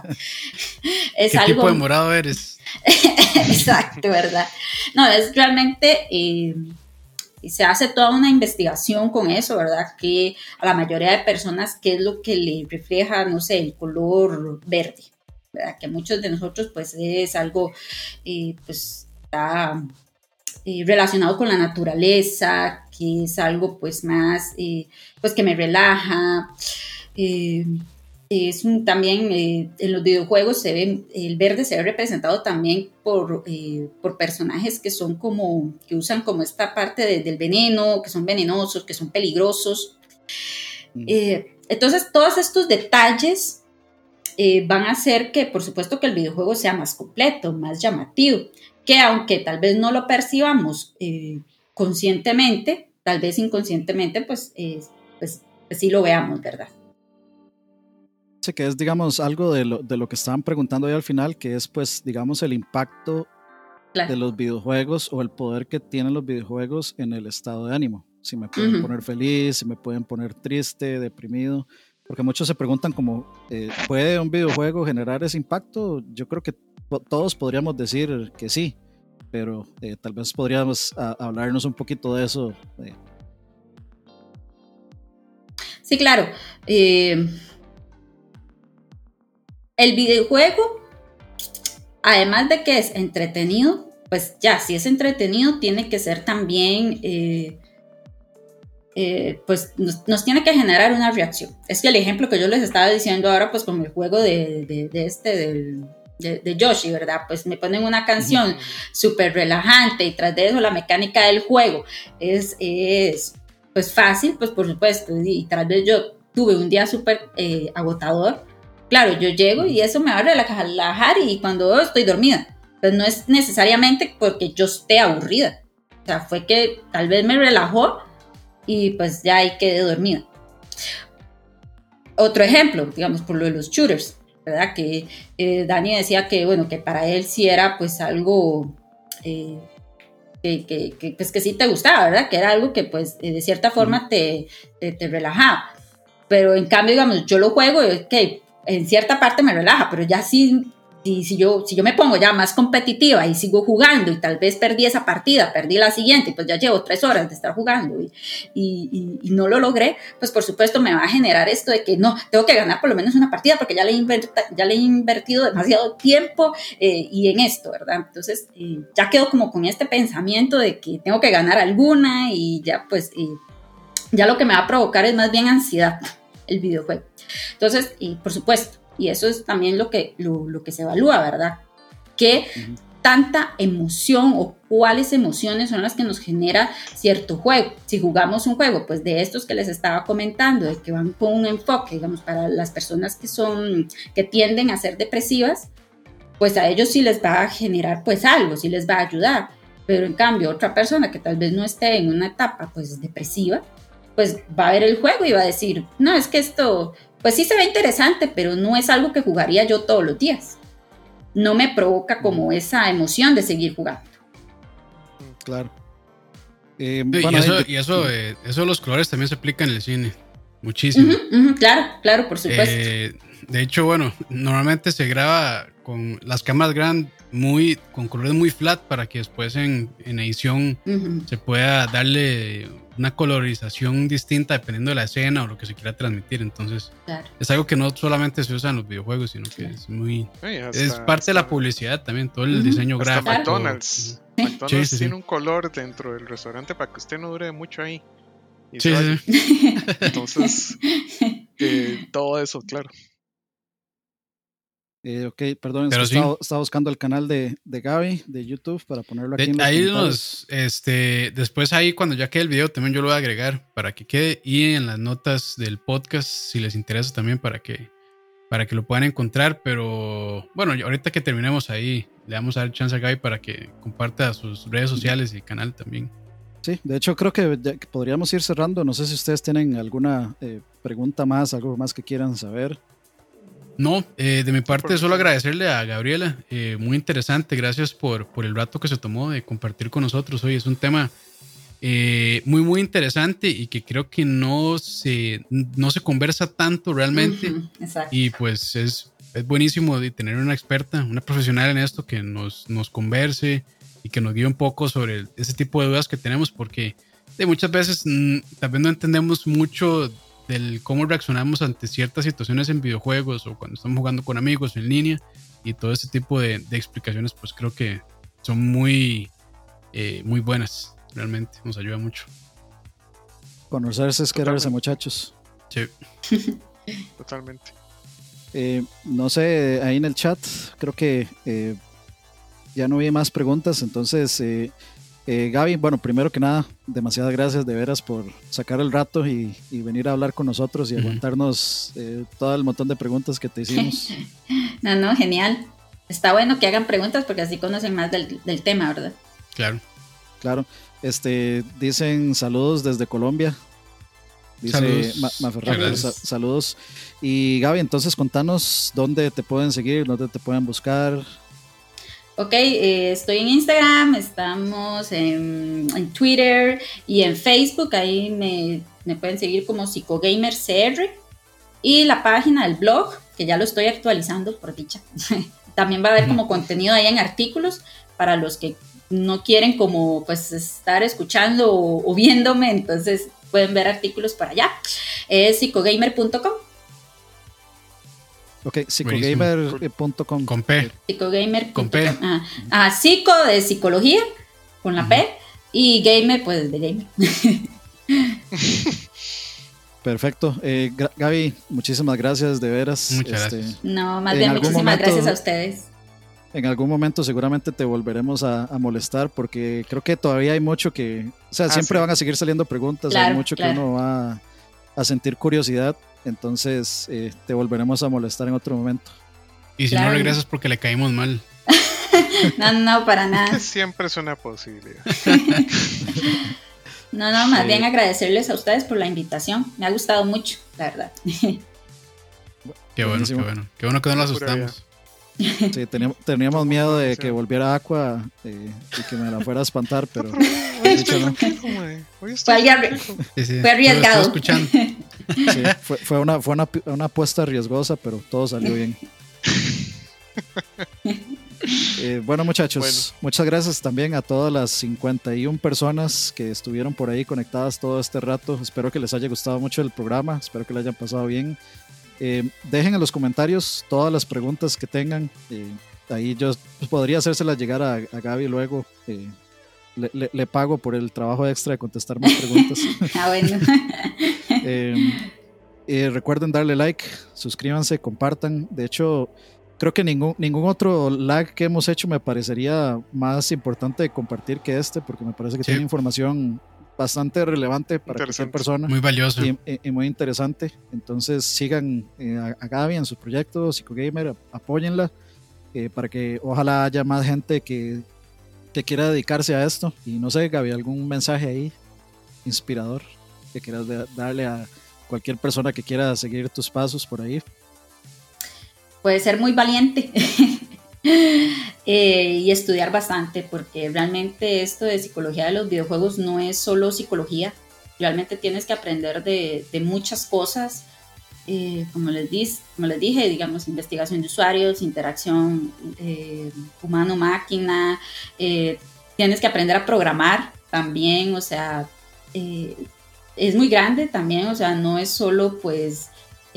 si no querés trabajar en la industria de videojuegos, pues también puedes hacerlo de una forma, eh, eh, pues en un análisis de videojuegos o también en, la parte de, de, eSports. Entonces siento que, por ser psicología es muy flexible, ¿verdad? Entonces puedes, puedes acercarte a diferentes como partes de, de los videojuegos también. Sí, como pertenecer, digamos, a, a los videojuegos de diferentes ángulos. Exactamente, exactamente. Ok, perfecto. Y bueno, muchachos, muchísimas gracias. Gracias ahí a Aqua también que, que, ya se dejó de fresear y nos quiso acompañar. Más que hay que hacerse difícil. Que hacerse desear, sí. Hay que hacerse desear, Sí, pero eso fue, eso, fue muy extremo. Y por supuesto, gracias a Capitos ahí que hosteando y arreglando todo para que todo quede bien bonito para todos ustedes. Nos vemos. Que por culpa de Aqua se, echó a perder y después mi, mi, cámara se quedó sin batería. Pero ya, ya se arregló, se arregló.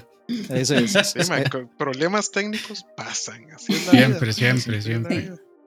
Pero bueno, muchísimas gracias a todos. Y igual, eh, la gente que después descargue el programa por, por eh, por Spotify o cualquier eh, podcatcher. Ahí van a estar en la descripción o en las notas eh, las redes de Gaby por si quieren seguirla. Entonces, este es otra manera ahí de llegarle. También en los en la descripción del video va a quedar para que puedan llegarles por ese lado también. Claro. Buenísimo. Nos vemos, muchachos. Descansen. Buenas noches. Hasta luego. Gracias. Por